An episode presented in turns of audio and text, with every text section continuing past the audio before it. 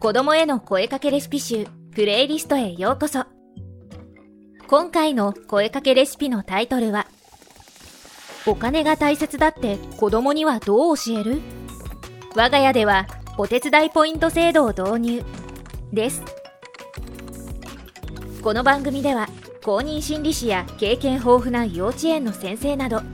そして子育ての先輩であるママとパパたちが専門知識と実践的なアドバイスを共有し子育ての様々な場面で使える声かけレシピを提供していきます。これは多くのご家庭でもやっているとは思いますが我が家でもその効果が確認できたのであえて投稿します。子供を買い物に連れて行った時買い物に行くと必ず何かを買ってもらえると思っている子供はそれが叶わないと大声でダダをこね、親は頭を悩ませる。そんなことも多々あると思います。子供に何でも好きなものを買えるわけではないと教えることも効果的な対策ではあるでしょうが、我が家ではお金の大切さ、お金を稼ぐことの大変さを教えようと考え、お手伝いポイント制度を導入、実践しています。買い物の際に不必要なものを欲しいとせがむときは、自分のお小遣いで買ってね、と伝えると、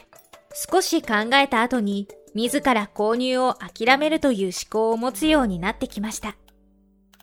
我が家は未就学児の子供しかいないため、かなり曖昧な制度でやっていますが、その一部を紹介したいと思います。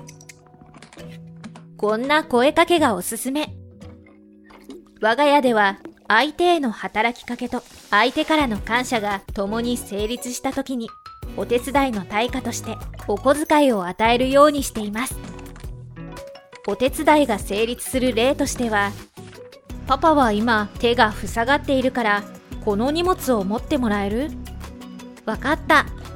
ありがとうね。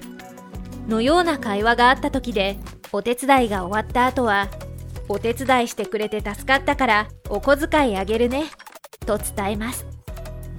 なおお金を渡した後すぐに財布などにしまわせ大切に扱わなければならないものだと認識させます。逆に子供が自分で歯磨きしたからお小遣いちょうだいと言った時はお手伝いが成立しません。そんな時はそれはお手伝いではないからお小遣いはあげられないよ。